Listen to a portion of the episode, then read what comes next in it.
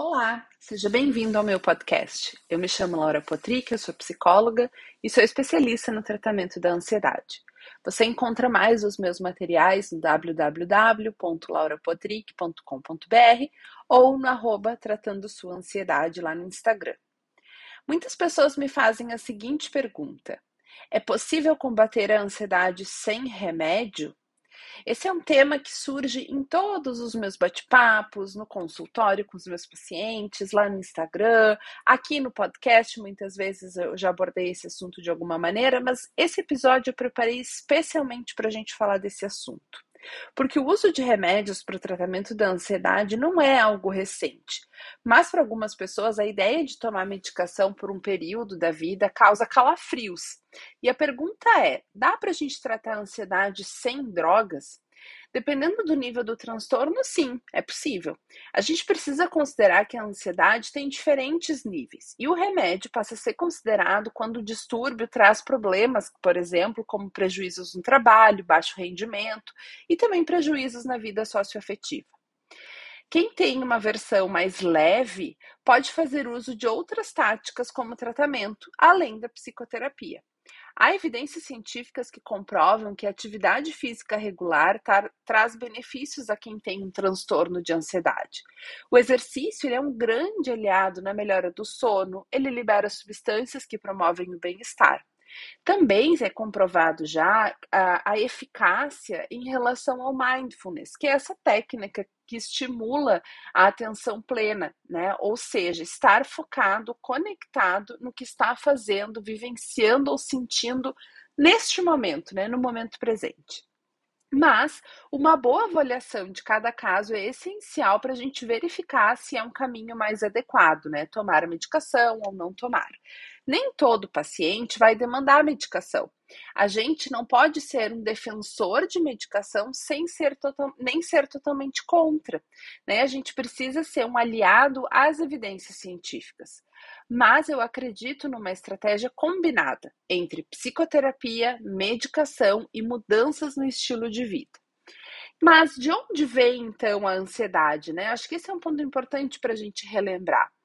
O primeiro passo para você é tomar conhecimento durante a sua terapia de o que, que é a ansiedade, saber o que está provocando essa ansiedade em você e pensar em estratégias de enfrentamento junto ao seu psicólogo.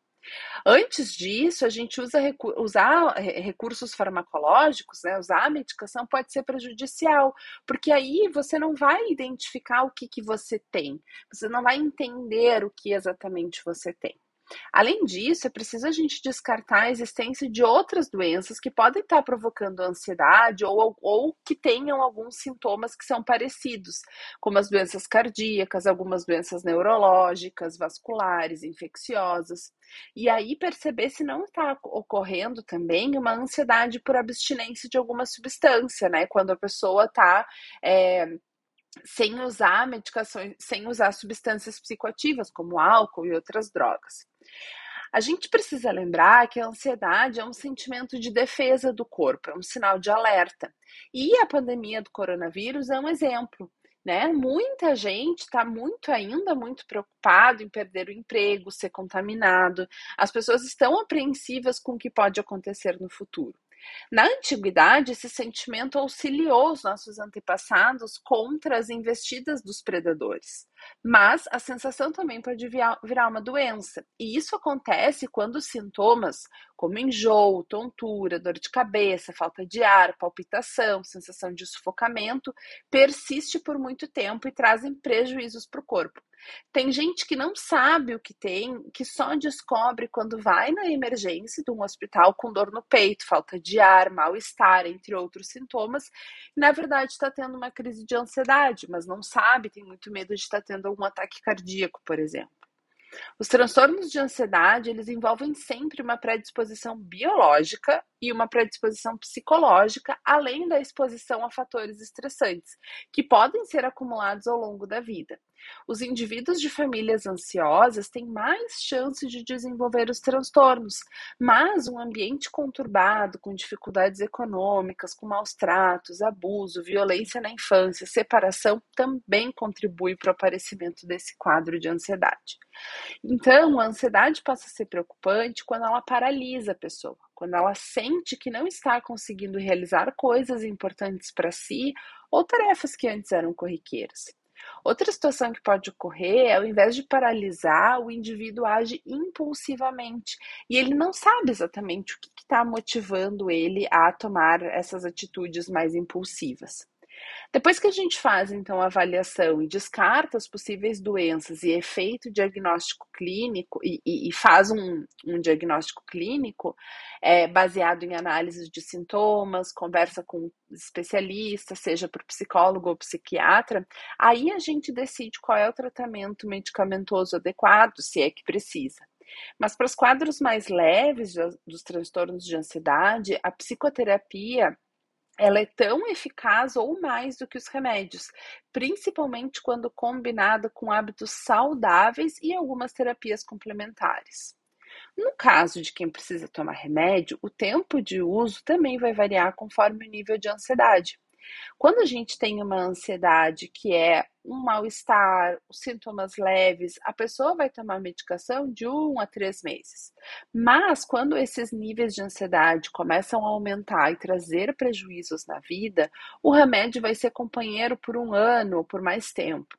E aí vai sendo revisada essa medicação para que a gente possa, né, para que o psiquiatra possa ir ajustando conforme as melhoras que o indivíduo vai é, apresentando até que essa sua retirada, né, a retirada da medicação aconteça de forma gradual. Mas é importante a gente lembrar que, mesmo quando indicado, o remédio não atua sozinho. Para o tra tratamento surtir mais efeito, é recomendado associar a medicação com terapia e mudança do estilo de vida, como, por exemplo, iniciar atividades físicas.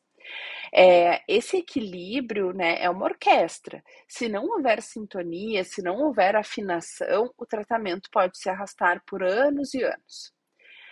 Quais são alguns dos principais tratamentos, então, para a ansiedade? A psicoterapia, né, que são essas terapias da fala, que em geral ajudam os pacientes a identificar os fatores que deflagram a ansiedade, como as falsas crenças, encontrar formas mais saudáveis de lidar com os sintomas e com essas dificuldades que uh, o próprio transtorno cria. A psicanálise e as terapias psicodinâmicas podem ser úteis, mas a TCC, que é a terapia cognitivo-comportamental, tem um caráter mais prático e tem demonstrado maior eficácia segundo as evidências científicas. No caso das fobias, por exemplo, a estratégia envolve expor o indivíduo de forma gradativa a situações que deflagram o medo, até que ele desenvolva uma tolerância maior a essas situações. Para quem fica ansioso antes de viajar de avião, por exemplo, já existe um tratamento com uso de realidade virtual para simular as etapas do voo, baseado nesse princípio da exposição.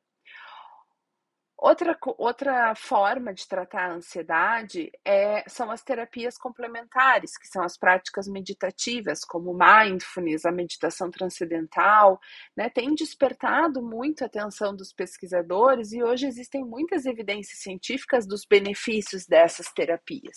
O, o princípio é se concentrar na respiração ou em alguma palavra no momento presente ou nas sensações corporais, sem brigar ou sem se apegar às ideias que vêm à mente. Uh, os exercícios de respiração diafragmática, como os da yoga, também são muito úteis. Além disso, as técnicas de relaxamento, de neurofeedback, de biofeedback, massagens, musicoterapia, acupuntura, banhos quentes, ervas, é, também podem ajudar, mas lembrando que nenhum desses tratamentos sozinho vai resolver a, a ansiedade, é um tratamento combinado.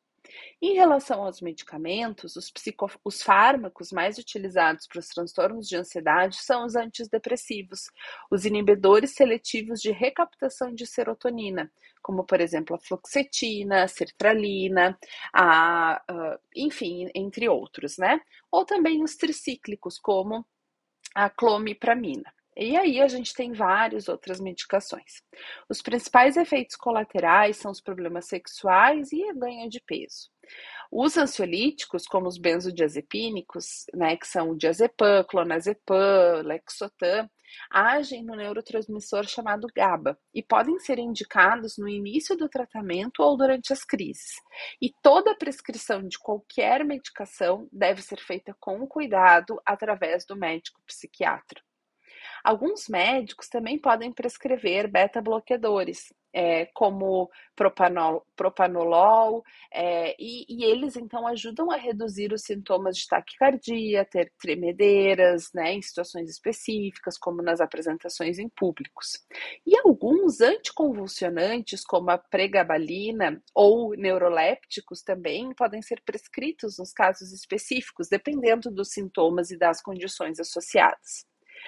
Outra coisa muito importante para o tratamento da ansiedade são os hábitos saudáveis. As atividades físicas são de extrema importância para quem sofre com ansiedade, porque ajudam o corpo a liberar substâncias que promovem esse bem-estar, além de distrair a mente e melhorar o sono. As atividades, os, os, jogos que exigem concentração também podem ter um efeito de treino mental contra a ansiedade. O futebol, a dança, né, tem essa vantagem além de estimular a socialização. Então, as recomendações gerais uh, que eu quero fazer para você inclui ter uma dieta saudável, rica em vitaminas e minerais, aprender a equilibrar o trabalho e o descanso, controlar a sua exposição aos eletrônicos, principalmente à noite, evitar o excesso de álcool, de café, de cigarro e outros estimulantes e levar o sono a sério. Dormir mal também colabora para o excesso de hormônio do estresse, o que só agrava o quadro de ansiedade. Então, Todos esses bons hábitos também funcionam como prevenção para os transtornos ansiosos.